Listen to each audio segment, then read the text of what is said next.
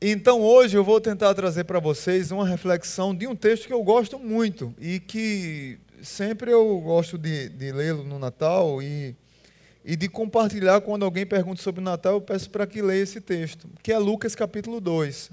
Peço para que você abra, abra em Lucas capítulo 2. Semana passada nós pregamos em Lucas capítulo 1 e hoje Lucas capítulo 2. Eu vou, eu vou pedir para que você mantenha a sua Bíblia aberta, porque nós vamos, eu vou ler só sete versos agora e depois vou ler mais alguns, até o 20. Então, para que você fique, mantenha aberta, para que a gente possa tirar algumas lições. Lucas, capítulo 2, verso do 1 ao 7, nesse primeiro momento. Diz assim a palavra: Naqueles dias, César Augusto publicou um decreto ordenando o recenseamento de todo o Império Romano. Este foi o primeiro recenseamento feito quando Quirino era governador da Síria, e todos iam para a sua cidade natal a fim de alistar-se. Assim, José também foi à cidade de Nazaré da Galiléia para a Judéia, para Belém, cidade de Davi, porque pertencia à casa e à linhagem de Davi ele foi a fim de alistar-se com Maria, que lhe estava prometida em casamento e esperava um filho. Enquanto estavam lá, chegou o tempo de nascer o bebê, e ela deu à luz o seu primogênito, envolveu em panos e o colocou numa manjedoura, porque não havia lugar para eles na hospedaria. Pai Santo, muito obrigado por tua palavra, pela leitura dela, e que é, neste Natal nós possamos refletir e trazer paz ao nosso coração, vinda do alto, é, compreendendo que o rei já chegou. E se o rei chegou, muitas coisas podem mudar em nossa vida. Se o rei chegou e nós cremos que ele já chegou há mais de dois mil anos e ele continua vivo e reinando para sempre, há esperança para nossas vidas. No nome do rei Jesus, amém. Queridos, essa é a velha história do Natal. E é uma história preciosa, maravilhosa e que vale a pena ser lida e ser contada. É, eu estava pesquisando sobre esse texto e cada vez que eu leio, sempre nesse período, nós voltamos a esses textos, às narrativas do Natal. Eu sou, eu sou fã das narrativas de Lucas. E é interessante a quantidade de pessoas que eu pesquisei e disseram que liam esse texto é, toda noite do Natal. Então aqui já vai uma dica, uma ideia para você amanhã, na ceia do Natal, ler esse texto, até o verso 20 que nós vamos ler, ou, ou o capítulo 2 inteiro. Mas talvez seja uma das leituras mais. Eu vou pedir para as meninas só aguentar uma hora e meia, tá bom? Legal? Ah, talvez seja uma das leituras mais lidas e lindas que nós temos é, nesse período do Natal. E as famílias se reúnem, oram a Deus antes da ceia, e é um bom texto para que você leia com a sua família, ore pelos seus filhos, por, por seus cônjuges, pelos seus parentes. É, é um tempo que nós podemos, é um texto que nós poderíamos trazer várias lições, e nós vamos trazer algumas hoje e poderíamos falar de vários significados, mas talvez o que tenha mais ênfase, mais força em Lucas capítulo 2 é a ideia de que o rei chegou. Porque quem estava governando nesse período, quem era o imperador era César Augusto, e esse é um título dado, e era um título que tinha poder de divindade. As pessoas. É, meio que adoravam, idolatravam o nome, a figura do imperador César Augusto. E de repente nasce um bebê que na verdade é o rei, e esse bebê que é digno de toda adoração, e não o rei. É interessante que Paulo fala em Gálatas que na plenitude dos tempos Deus enviou o seu filho. E tudo contribuía para que o filho do homem que é a ideia da, principal, da, talvez, da mensagem do livro de Lucas, do Evangelho de Lucas. É, Deus enviou seu Filho na plenitude dos tempos. Tudo, tudo estava preparado, tudo estava é, meio que esperando esse dia chegar. É, havia estradas para todos os lugares, já há mais ou menos 27 anos, quase 30 anos, que o Império Romano estava no controle de todo o mundo antigo. Havia uma filosofia grega que influenciava tudo, havia uma a religião judaica era muito forte, havia uma a língua grega dominava tudo, havia uma lei, a lei de Roma, e havia aquela que nós chamamos, que a história chama da Pax, a paz romana mas nada disso, tu, na verdade, tudo isso é, contribuiu para que viesse o Messias, mas nada disso era maior do que o Messias que viria. Porque ele era o rei e ele foi o rei que chegou para mostrar para aquele mundo antigo que o mundo não havia sido esquecido e muito menos abandonado. É interessante que depois de Malaquias, diz a Bíblia, você olha, tem um, um vácuo, um leque de 400 anos de silêncio. Deus não se revela através dos profetas e vem João Batista para é, ser o precursor do Messias. Então, a, olhando para essa realidade aqui, de todo esse contexto do Império Romano no, naquele início, eu quero trazer algumas lições para a sua vida baseado nessa ideia de que o rei chegou. A primeira lição é de que o rei chegou para mostrar a soberania de Deus. Talvez você que entrou aqui nessa noite possa olhar para esse período e possa olhar para a sua própria vida e achar que Deus lhe esqueceu e começar a acreditar na mensagem mentirosa de que Deus não está no controle de todas as coisas. Porque tudo desandou. É interessante que, olhando lá para aquele contexto, você olha para a situação, houve um, um edito do rei, um decreto do rei, uma ordem do rei para que houvesse um recenseamento. E José e Maria tinham que ir para outra cidade, eles estavam em Nazaré e tinham que ir para Belém para fazer o recenseamento. Se fosse trazer para mim e para a sua realidade hoje, como é o recenseamento? Chega a turma do IBGE na sua casa, né, bate sua porta e faz várias perguntas. Né? No final do ano, todo ano, você também tem que prestar ah, contas ao leão. Então, o censo, naquela época, não só era para contar a quantidade de pessoas e quantas pessoas se converteram, quantas pessoas moram sozinhas, não é, ele englobava tudo, inclusive os bens. Então, ele provavelmente tinha que ir para a cidade que ele tinha, que ele possuía talvez casas ou alguns outros bens, e tinha que ir lá para dizer se casou, se teve filhos e para dizer para lá para o leão da época quais eram seus bens. A Bíblia diz que foi um decreto do imperador. Mas nós sabemos que muito mais do que um decreto do imperador tinha a mão de Deus aqui.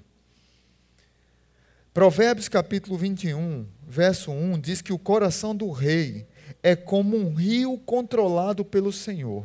O coração do rei é como um rio controlado pelo Senhor ele o dirige para onde quer. E era necessário para que se cumprisse a profecia de que José e Maria fossem para Belém. Porque o Messias tinha que vir de Belém, tinha que nascer em Belém. Lá em Miqueias capítulo 5, verso 2 diz: "Mas tu, Belém Efrata, embora sejas pequena entre os clãs de Judá, de ti virá para mim aqueles que serão que será o governante sobre Israel. Suas origens estão no passado distante e em tempos antigos. Ou seja, eles tinham que ir lá para que se cumprisse a palavra. Não foi um simples fato, um simples decreto. Talvez você que esteja passando por situações de crise, é interessante que eu recebi testemunho um dia desse é, alguém mandou para mim, pastor, olha, você pregou dia desse sobre o pneu furar, sobre o carro parar, e Deus está no controle, porque ou Ele está nos protegendo de algo, ou, porque Ele está nos é, é, evitando que aconteça algo conosco, e, é, ou está preparando algo bom para nós. Aí é interessante que eu preguei isso no domingo e aconteceu coisas parecidas com outras pessoas que me mandaram mensagem e na segunda-feira, pós pregação, meu carro foi quebrado e ele teve que ser rebocado, literalmente, e eu achei que estava tudo bem, o carro consertou. À noite, quando eu saí com a família para passear, meia-noite, chovendo em Natal, eu no centro de Natal, o pneu estoura. E aí eu disse, eu não vou parar nessa chuva sozinho aqui, eu tive que parar no hotel para tava segurança lá para poder trocar o pneu. Mas as pessoas naquela semana me mandaram mensagem e quando foi na terça-feira, amanheceu o dia, meu sogro falece. E a gente tem que ir para Recife. Então pense numa correria grande e a gente muitas vezes entra em crise achando que Deus não está no controle, mas Deus continua no controle. Era necessário que José e Maria fossem para Belém. Interessante que Belém significa casa do pão. E o pão da vida nasceu em Belém. Em Belém morreu Raquel, esposa de quem lembra? Vamos lá, gente. Pastor Arthur, vamos obrigar o povo a RBD, viu? Raquel, esposa de Jacó, mãe de José e Benjamim. Benjamim nasceu em Belém. E Benjamim significa filho da minha mão direita. Belém significa a cidade. Belém também era conhecida como a cidade de. A gente leu aqui o texto, a cidade de Davi. Davi significa amado do Senhor. Jesus Cristo é, está sentado a quem? À destra de Deus. E Jesus Cristo é o Filho amado de Deus. Jesus também é o pão da vida, que nasceu na casa do pão. Tudo isso para que se cumprisse o que foi dito pela palavra. Deus continua no controle de todas as coisas. O rei chegou para dizer que a sua vida não foi esquecida, que não é governo que dá a última palavra na sua vida, que não é o seu patrão, que não é a crise, que não é a doença que você tem que não é a crise financeira que você passa, que não são os poderosos da terra. A Bíblia está dizendo que o rei chegou para que você possa confiar no rei. É ele que está no controle.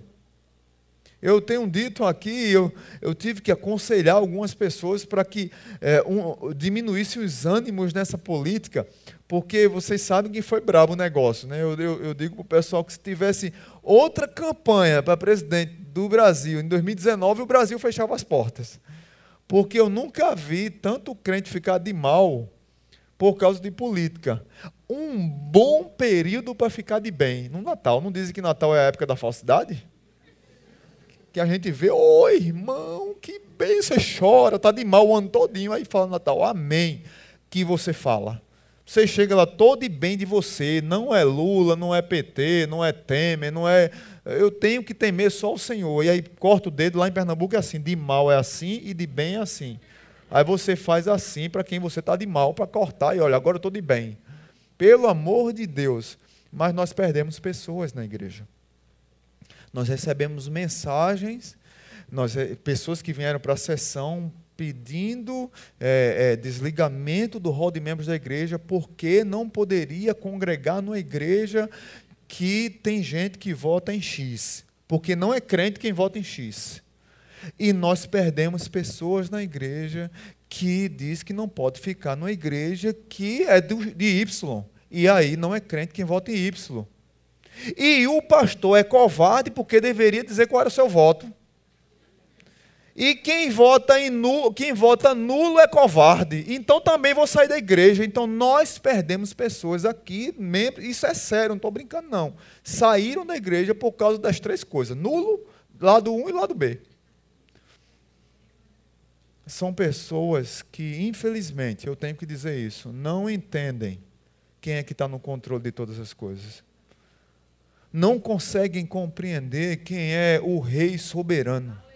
não consegue entender que o rei chegou e que não é governo A, X ou B que vai dar a última palavra na minha vida.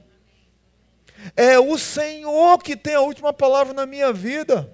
O do outro lado, que pensa diferente que eu, que vota com, diferente do meu voto, que vota, que pensa diferente politicamente, está o meu irmão, está um ser humano que precisa da graça e misericórdia de Deus soberano que eu preciso também. Ele é tão miserável quanto eu. Ele é tão necessitado da graça quanto eu. Ele é tão dependente do rei que mostra quem é o soberano quanto eu. Então o rei chegou para nos dar essa mensagem: que Deus continua sendo soberano sobre a história. Amém? Se você perdeu essa concepção, talvez é, é, o Natal ele, ele veio, chegou 2018, o final, para que Deus lembrasse para você quem está no controle de todas as coisas. É o Senhor. O Rei chegou. Segunda lição: o Rei chegou para assumir o seu lugar em nossas vidas. O verso 7 diz que: E ela deu à luz o seu filho primogênito e envolveu em panos e o colocou na manjedoura, porque não havia lugar para eles na hospedaria. O rei chegou para assumir o seu lugar em nossas vidas. Qual é o problema? Será que o rei tem tido lugar em nossas vidas? Talvez a maior dificuldade que o ser humano tenha, o maior conflito que o ser humano tenha, seja encontrar um lugar para Cristo em sua vida. O maior conflito, talvez, que o ser humano tenha, seja encontrar um lugar para Cristo no seu coração. Talvez a hospedaria do meu e do seu coração esteja tão lotada, tão ocupada de tantas coisas, que não tenha lugar para Cristo, para o Rei que chegou. Tudo já está ocupado, tudo já está lotado. O lugar de Cristo, o lugar que falta para Cristo na minha na sua vida, muitas vezes é questão de falta de prioridade. Por isso que na hospedaria da nossa alma não tem lugar para ele. Por isso que muitas vezes nós não percebemos o quanto estamos distantes dele. E quando falamos sobre distanciamento de Cristo, sempre a gente fala do não crente, daquele que não faz parte de uma igreja evangélica. A prova é aquele texto que nós mais usamos para pregar o evangelho lá para fora. Eis que estou à porta e bato. Os crentes não gostam de usar esse texto, né? Se ao, eis que estou à porta e bato. Se alguém abrir, entrarei e cearei com ele. Nós gostamos de usar esse texto para pregar para o não crente. Quando ele não tem nada a ver com o não crente, a palavra de Deus está falando para a igreja. A igreja que pôs o rei para fora dela. A igreja que pôs o dono da igreja para fora. E o dono da igreja está fora da igreja pedindo para entrar e a porta está trancada com ferrolho por dentro e não tem maçaneta do lado de fora. Porque é assim que nós fazemos. É assim muitas vezes que as nossas vidas estão vazias, cheias de outras ocupações e não tem lugar nas hospedarias do mais íntimo da nossa alma para o rei que chegou e que iria fazer ou irá fazer e que está querendo fazer a visita mais maravilhosa na nossa vida que são as boas novas de grande alegria, e nós rejeitamos. Tem muito crente que há muito tempo abandonou a intimidade com Jesus e esqueceu disso. Talvez 2018 você tenha esquecido do Senhor. Você precisa fazer a reflexão de que o feliz Jesus tem que ser real na sua vida, não só agora, tem que ser o ano todo. Talvez 2019 seja o ano de renovar sua fé, sua paixão. Não, não entre na, na temática dos judeus, lá em João, o Evangelho de João, capítulo 1, verso 11 ao 13, diz assim: que Jesus veio para o que era seu, mas os seus não o receberam. Contudo, aos que o receberam e aos que creram em seu nome, deu-lhes o direito de se tornarem filhos de Deus, os quais não nasceram por descendência natural, nem pela vontade da carne, nem pela vontade de algum homem, mas nasceram de Deus. Queridos irmãos, o rei chegou para dizer que a coisa mais importante da nossa vida é Jesus.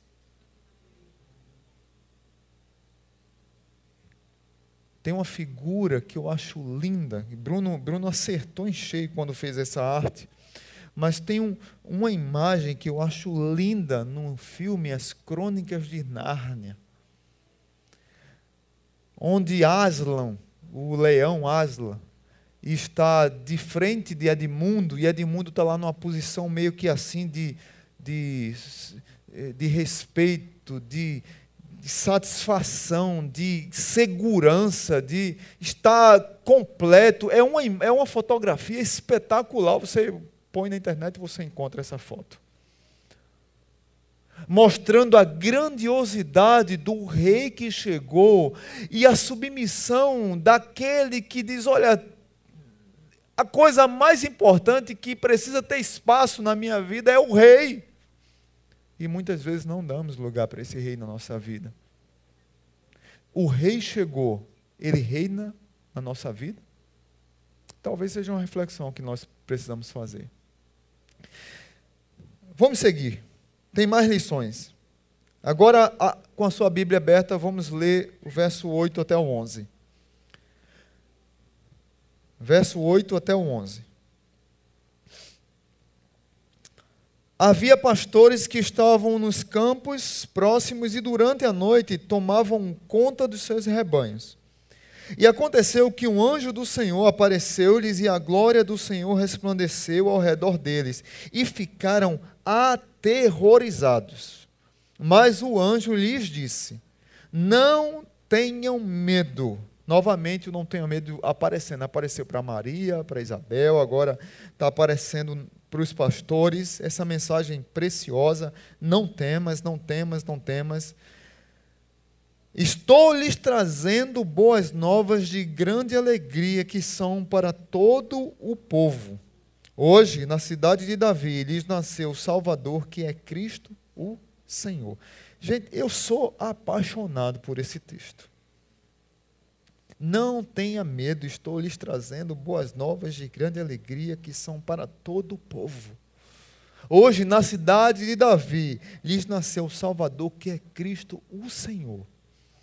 Terceira lição: o rei chegou para nos trazer a paz, a shalom, a satisfação, trazer o que nós precisávamos, a mensagem da paz que esses pastores não tinham. Ano passado, oh querido, obrigado, valeu, Guigui, beba água.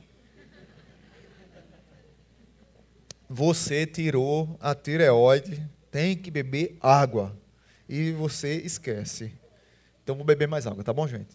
Espera um pouquinho. A mensagem. Valeu, Gui. Beijão no coração. Ele está com vergonha. A mensagem da paz veio para esses pastores locais. Ano passado eu preguei uma mensagem aqui sobre os pastores e dei ênfase a, a quanto eles eram marginalizados na sociedade. Eu acho que tem no YouTube ainda. É, se, valeu. O negócio está sério aqui com o pastor, viu, gente? Só aperto que eu estou levando. Ah, beba água, baixe a voz. Eu estou falando alto. Tá, então, valeu, valeu. Olha, a igreja está me defendendo, tá vendo? Os pastores eram pessoas que não, não exprimiam confiança para a sociedade. A sociedade desprezava os pastores, eles trabalhavam e não poderiam ser purificados é, nas festas, nos, nos templos, porque eles não tinham tempo de sair do cuidado das ovelhas para serem purificados. Os pastores não eram bem quistos nos tribunais, então, se alguém precisasse do depoimento, da testemunha de um pastor de ovelhas, é, provavelmente essa pessoa perderia porque eles eram tidos como bêbados, como ladrões, como impostores, como pessoas que mal cuidavam das ovelhas e como ladrões também. Eram pessoas marginalizadas, esquecidas, defeituosas, inacabadas. Eram pessoas que viviam numa opressão terrível e que não tinham paz. Eram pessoas que viviam na, na no olho do furacão da insatisfação. E é justamente a, o contrário da boa notícia que receberam. As boas novas de, as boas novas de grande alegria têm tudo a ver com uma palavra chamada shalom. Paz. A paz que excede todo entendimento. A paz que no meio das tribulações nós não sabemos explicar, mas o nosso coração está satisfeito. A paz que muitas vezes nós que somos miseráveis pecadores nos achamos indignos e somos, mas a graça de Deus nos torna dignos. Nós somos injustos e somos, mas a, a vida de Jesus, o justo, nos torna justos. É essa paz que é inexplicável, que no meio da tribulação que você passa, no meio do temor que esses pastores estavam, Lembrem que Deus estava em silêncio durante 400 anos e de repente aparece um anjo num campo, o cara está cuidando das ovelhas e aparece um anjo lá, outros anjos cantando e diz assim: Eis que trago boas novas de grande alegria para pessoas desprezadas na sociedade. Muitas vezes eu e você nos sentimos assim, desprezados, sem paz, humilhados. Mas é justamente para essas pessoas desprezadas que Jesus também veio. O rei chegou para essas pessoas. Tem uma música de Lenine que eu acho linda. É, é, acho que foi do, um dos primeiros CDs de Lenine. O nome da música é O Que É Bonito. Aí ele diz assim: o que é bonito é o que persegue o infinito. Um imperfeito, inacabado, estragado que dançou, que dançou. Eu quero mais erosão, menos granito. O, o que Lenine está tentando explicar nessa música é a ideia de que muitas vezes a gente quer o perfeito e ele está dizendo assim: eu quero o inacabado. Eu quero o estragado, o que dançou, o que ninguém quer mais. O rei chegou para essas pessoas que eram justamente desprezadas pela sociedade, esquecidas e que não tinham voz. Eu e você éramos assim. Tem um texto em Ezequiel que eu acho fantástico, que diz que nós éramos como um bebê abandonado, recém-nascido, ainda todo ensanguentado, na rua, jogado, esquecido. Ninguém olhava para nós e quando olhava era só para desprezar. E o resultado de um bebê no meio da rua, ensanguentado, recém-nascido, é o quê? Morte. Mas o Senhor nos pegou na mão e disse: Vive, vive. É essa paz que nós precisamos. É essa vida que o rei veio trazer para nós, para que nós, nesse mundo tão maluco, atribulado que nós vivemos, é inexplicável, irmãos. Mas essa paz, só quem pode trazer é o Salvador, o Messias e Senhor. É só Ele. O rei chegou. Salmo 27 diz que o Senhor é minha luz e a minha salvação. A quem preciso temer? A quem temerei? Se o Senhor é minha, o salmista já vislumbrava isso, já sonhava com algo espetacular. Nós já temos essa mensagem. Como diz alguns estudiosos, os salmistas e os profetas olhavam para frente, nós olhamos para trás. Essa mensagem precisa ganhar eco nos nossos corações e nós precisamos ouvir da boca do Senhor: não temas, eis que trago uma mensagem de paz, boas novas de grande alegria. Hoje, na cidade de Davi, nasceu o Senhor, Cristo, o Salvador de vocês. Você pode viver em paz. O Rei chegou para trazer paz ao seu coração. Desfrute dessa paz. Nós crentes temos desfrutado pouco dessa paz. Essa paz que excede todo entendimento. Amém?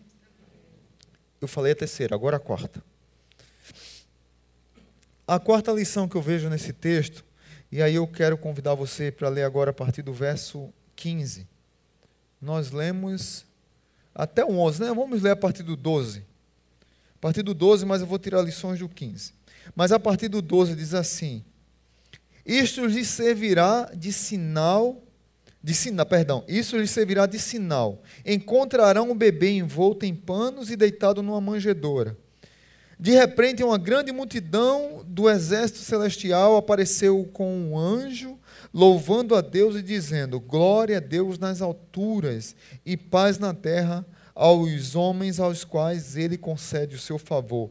Só uma coisa aqui que eu quero destacar. Ah, primeiro, a questão da adoração ao rei que chegou. Não vou entrar muito nesse detalhe, mas a ideia aqui também é de adoração. E lá no verso 20 também, os pastores fazem as mesma, a mesma coisa que os anjos fizeram. Se você vê, é, eles glorificam a Deus assim como os anjos glorificaram. E esse sinal, começando com o irmão hoje, Cláudio, hoje pela manhã, e, e pesquisando novamente é, depois o, é interessante que Maria envolveu o menino, o bebê, com faixas. E isso serviu como sinal para os, para os pastores. Duas coisas aqui interessantes que eu, que eu descobri. Uma é que as faixas eram para ajudar na questão da anatomia mesmo, da, da formação do bebê. Como hoje nós temos aquelas é, chama botas ortopédicas, é isso que as crianças usam para o pé ficar certinho. As faixas eram colocadas também para que ajustasse os ossos da criança. E o outro sinal é que, e aí é o que eu acho mais espetacular, quando os pastores que faziam a, a pa, ajudavam a ovelha a parir o, a sua ovelhinha lá para serem sacrificadas no templo, os primogênitos que eram sacrificados, eles separavam o primogênito que não tinha defeito e enrolavam com faixas para que os sacerdotes pudessem saber quais eram. E isso foi um sinal para que os pastores compreendessem que o primogênito o Senhor, o Cordeiro de Deus que tira o pecado do mundo, Cordeiro Pascal, que não tinha mancha, ele havia nascido. Por isso que ele estava envolto em faixa. Eu achei fantástico essa, essa explicação e a ideia desse sinal. O verso 15, veja comigo. O verso 15. Quando os anjos os deixaram e foram para os céus, os pastores disseram uns aos outros: Vamos a Belém e vejamos isso que aconteceu e que o Senhor nos deu a conhecer. Então correram para, para lá e encontraram Maria e José e o bebê deitado na manjedoura. Depois de o verem, contaram a todos os que lhes fora, a, contados a todos o, o que lhes fora dito a respeito daquele menino. E todos os que ouviram o que os pastores diziam ficavam admirados. Maria, porém, guardava estas coisas e sobre elas refletia em seu coração. Os pastores voltaram glorificando e louvando a Deus por tudo o que tinham visto e ouvido, como lhes fora dito. E aqui a última lição que eu queria trazer e dividi-la em três rapidamente. O rei chegou para nos pedir uma decisão. Eu acho fantástica a atitude dos pastores. Se você observar os verbos e a maneira como Lucas emprega os verbos aqui, é algo que eu fico envergonhado com a minha própria vida. A ideia é de pressa. A ênfase é no agora. Verso 15 diz que enquanto os anjos deixaram, eles disseram: Vamos a Belém e vejamos. Vamos. A mesma pressa, muitas vezes, que a sua esposa, eu falei isso de manhã e teve um irmão que disse, os maridos também, pastor, às vezes é o contrário. Que a sua esposa, você chega em casa, aí você deixa o cadastro na, na garagem, o tênis no terraço, o outro tênis na sala, a camisa na cozinha, não é isso? Que acontece? Ou é o marido ou o filho que faz isso, não é isso? As mulheres não fazem isso. As mulheres estão pensando assim, fala Jeová, né? Não é? Não é? Teve, tem umas que dizem isso. Aí o irmão disse, pastor, pode ser o contrário também, viu? Mas, e a mulher diz assim, amor, e ela fala a primeira vez carinhosamente, amor. Ela já falou, ela já fala isso há 37 anos. Amor, coloque no cesto. Coloque o chulé lá, tá entendendo? E aí você não faz. Daqui a pouco, daqui a pouco, aí sete dias depois continua lá no mesmo lugar. Né? Então o homem não tem aquela pressa, parece que ele está em outra galáxia, né? Exatamente, não é? Olha aí. Que fala o coração, né, irmão? Queridos, os pastores, eles tinham a mesma pressa que a sua esposa tem. Eles ouviram a mensagem, chegou a mensagem, o rei chegou. Vamos, é depressa, é hoje, agora. E eu quero trazer essa ideia para todos vocês o que é que você está precisando, qual decisão, o que é que você precisa largar. A ideia é que provavelmente você vai ter que largar alguma coisa, abrir mão de alguma coisa. O rei chegou para nos pedir uma decisão. Que decisão? Conhecê-lo. Os pastores decidiram conhecer o rei. Tem muitas pessoas que estão dentro das igrejas, mas não conhecem o Senhor da igreja. Está, dizem que amam Jesus, mas não conhecem Jesus. João capítulo 17 diz: A vida eterna é esta, que te conheçam a ti e a Jesus Cristo, teu único filho, a quem enviastes. E nós achamos que vida eterna, que conhecer Jesus, é só, é só quando a gente bater as botas. Não! Você conhece Jesus hoje, agora, depressa o rei já chegou. Ele não vai chegar, ele já chegou. Você precisa querer conhecer o rei. Eu costumo dizer aqui na igreja e volto a repetir: o maior responsável pelo seu crescimento espiritual é o líder da sua cela. Concorda comigo? O maior responsável pelo seu crescimento espiritual é o pastor da igreja. É o pastor Marcelo, é o pastor dos jovens, Paulo Júnior, é o pastor Arthur, é a gente? Somos nós? É o professor da escola bíblica, é o líder do, do, do, do teatro, é o líder do coral. Eliseu, você é o responsável pela vida espiritual do. Está ferrado você, né? O peso é grande. Misericórdia, muito bem, Valéria. Alternativa errada, muito bem, Eliseu. O maior responsável pelo seu crescimento espiritual é você. E você precisa ter pressa. Ter pressa. Não desprezar a oportunidade de conhecer o seu rei. Não existe privilégio maior do que conhecer o Rei, Senhor e Salvador da sua vida.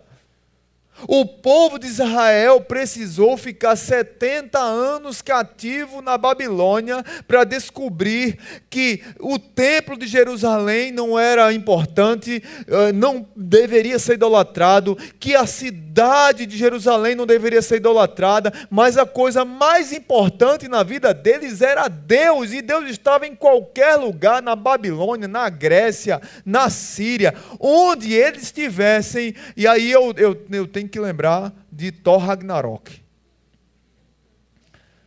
Thor Ragnarok, Thor entra em crise e o filme todo Thor em crise, né? Porque a Asgard vai ser destruída e o pai dele dizendo: Olha, Asgard é um povo. E ele não entende. Asgard é um povo. No final, parece que Thor ele não entende as coisas, né? Aí no final do filme, eu estou dando já um spoiler aqui para quem não assistiu, ele entende que a, aí Asgard é destruída e ele entende que Asgard não é um lugar, Asgard é um povo. E aí eu disse: olha, Bíblia na cabeça dos, dos nerds. Porque o povo de Deus é.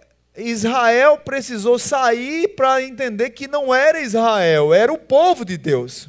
O povo, gente. A igreja, o povo de Deus é a igreja.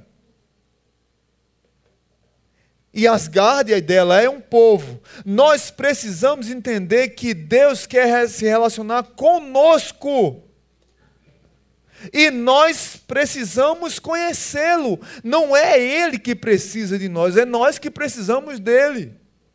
Nós somos o seu povo. E como eu posso dizer que sou súdito de um rei? Como eu posso dizer que eu amo o rei? Como eu posso dizer que esse rei é meu salvador, é meu senhor, é o meu Cristo, é o meu Messias, morreu por mim e eu não o conheço? Como é que eu vou pregá-lo? E aí segue a segunda, a segunda parte aqui. Da última parte, o rei chegou para pedir uma decisão. A primeira decisão é conhecê-lo, segunda decisão é proclamá-lo. Verso 17 e 18 diz que os, os, os pastores, eles correram, encontraram Maria e José, e o verso 17 diz que depois de o verem, contaram a todos. Contaram, falaram, e todos que ouviam os pastores ficavam admirados. Admirados. Eu preciso conhecer para falar. Dr. John Haggai tem um livro interessante, um livretozinho pequeno que diz assim: ouse pedir uma decisão. Muitos de nós usamos o argumento de que a nossa vocação, e eu defendo a nossa vocação para pregar o Evangelho, eu sempre falei isso aqui. Pastor Arthur fala isso aqui, Paulo Júnior fala isso aqui, quem prega aqui sempre fala isso, a gente tem esse cuidado. Você precisa usar sua profissão, sua vocação, para que ela seja a expressão da graça de Deus. Para que possa amar os outros. Você ama o seu patrão porque você ama Jesus. Você ama seu empregado porque você ama Jesus. Mas, quando você tem uma vida consagrada a Deus, quando você conhece o seu rei, as pessoas vão lhe perguntar: por que você é assim? E aí é onde o que o Dr. John Haggai fala. Ouse falar. Fale de Jesus.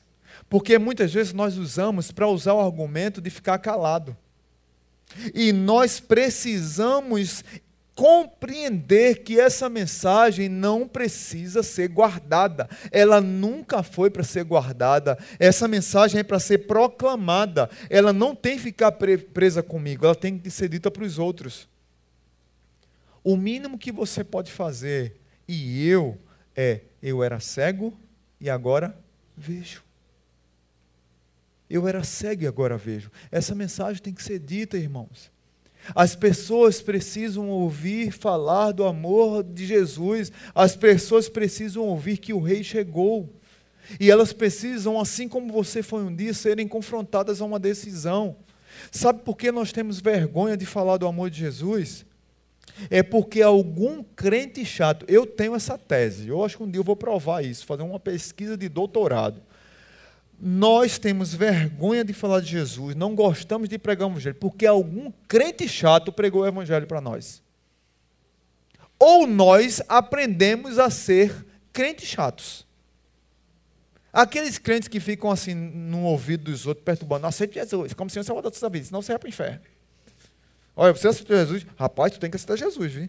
Tu, ah, tu sabe? Ou então aqueles que chegam segunda, o cara se converte domingo, na segunda-feira ele chega no trabalho de terno e gravata. E ele chega assim, impostando a voz. Olha, ali, ó, pecador. Aquele outro, tá vendo? Pecador. Falando de futebol, meu Deus, o cara torce pelo Flamengo. Concordo, né? Tanta coisa pro cara torcer, torcer pro carniça, né? Concordo, é, é fé. Mas a gente começa a acusar, né, as pessoas, né? Nós nos tornamos chatos, ou alguém chato pregou para a gente. Porque a gente quer convencer as pessoas a serem salvas. E é como Tim Keller fala que talvez seja a, o pior tipo de conversão que existe, porque não foi conversão. Nós trazemos as pessoas do mundo extremamente eh, religioso, farisaico, e trazemos para dentro de um, um grupo de pessoas fariseus também, farisaicas também. O problema é que nós não pregamos o Evangelho, porque quem convence do pecado, da justiça e do juízo não é eu nem você, é o Senhor chamado Espírito Santo. Você tem que pregar e o que é para o Espírito Santo fazer, você não precisa querer fazer, é ele que faz, mas você precisa abrir a boca.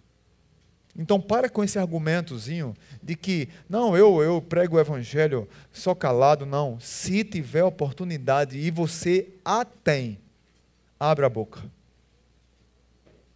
E fale do amor de Jesus.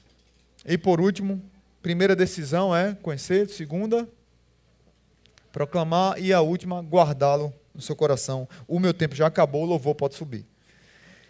Guardar no coração. Verso 19 diz assim: Maria, porém, guardava todas essas coisas e sobre elas refletia em seu coração. Você precisa tomar a decisão de guardá-lo. E aí, guardá-lo, a ideia que eu quero trazer é a ideia de intimidade é a ideia de se relacionar ao ponto de renovar a esperança, a fé, animar o seu coração. É aquilo que nós falamos de enchei-vos do Espírito. Maria teve algumas experiências, está aqui uma jovem que tem um filho há nove meses, ela vem guardando desde o anúncio que recebeu do anjo, ela vem guardando esses momentos, esses ensinos no seu coração. E Maria, é, eu sou fã de Maria, vocês sabem disso. Ela vai guardando esses, esses ensinos no seu coração e ela nos dá alguns ensinos.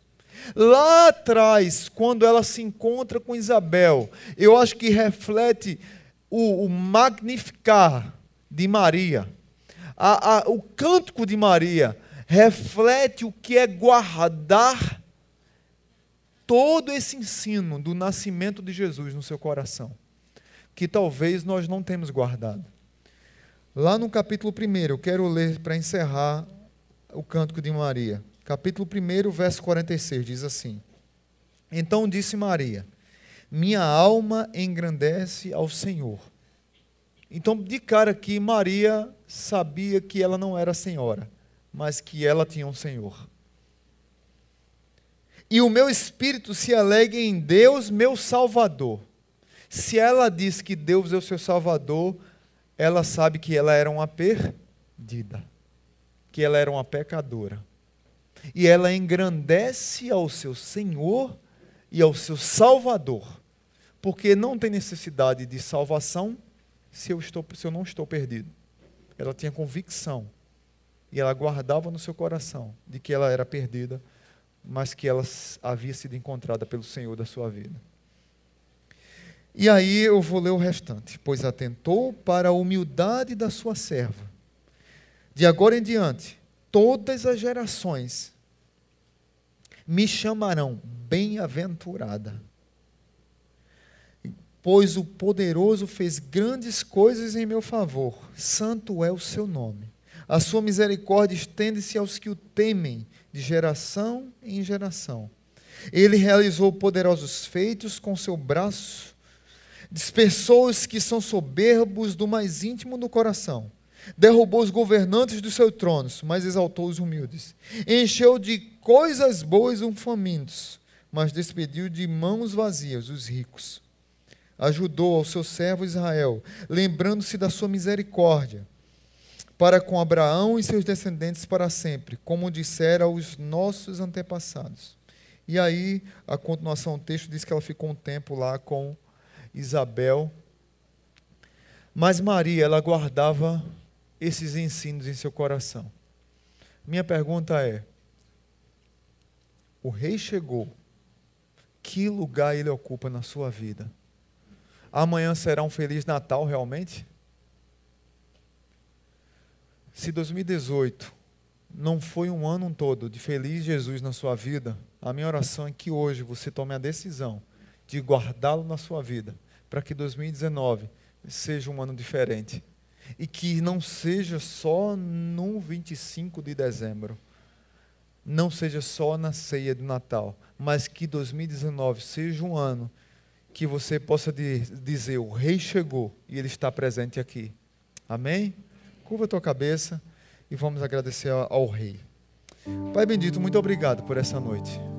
Obrigado aqui por essas vidas que estão presentes, por todos os visitantes, por aqueles que já tiveram encontro contigo, por aqueles que precisam entender que o Rei chegou e que eles precisam tomar uma decisão. E eles não podem sair daqui sem tomá-la. Hoje é uma noite especial que nós podemos olhar para nós mesmos e saber como é que está a nossa condição. Talvez nós estamos frustrados achando que fomos abandonados ou esquecidos, mas a tua palavra diz que o Senhor está no controle de todas as coisas. Talvez nós possamos achar que o nosso coração esteja cheio de coisas vazias. E nós precisamos completar o nosso coração com aquele que preenche verdadeiramente as nossas necessidades que preenche verdadeiramente esse vazio que há no nosso coração, que é o Rei que chegou. Nós precisamos também entender, ó Pai, que esse Rei é aquele que traz a paz, a shalom, a satisfação que excede todo entendimento. E que esse Rei é o Rei que nos convida a tomar uma decisão de conhecê-lo, de proclamá-lo e de guardá-lo, de ter intimidade com Ele, assim como sua própria mãe teve. Não só por ser mãe, mas por ser súdita, por ser uma mulher que carecia dessa graça desse Salvador e ela se rendeu a esse Salvador. E ela continua nos ensinando. E ela foi bem-aventurada, porque ela compreendeu essa necessidade da intimidade com esse seu Senhor. Talvez tenham pessoas aqui que precisam tomar essa decisão, Pai. Chega nesses corações. Confronta essas vidas que talvez esqueceram no Senhor em 2018, que elas possam refletir hoje, amanhã, que é um dia tão especial da ceia de Natal, com nossos familiares. É um dia sim de chorar, é um dia sim de pedir perdão, é um dia sim de renovar laços, é o dia sim de, de acabar contendas, de refazer amizades destruídas. É um dia de chorar olhando para o outro e dizer, irmão, pequei contra ti. Sim, é um dia para isso também. Porque é um dia de Jesus na nossa vida. É um dia que nós precisamos refletir que coisas precisam ser mudadas, mas nunca mudarão se nós não tomarmos a decisão de dar o primeiro passo.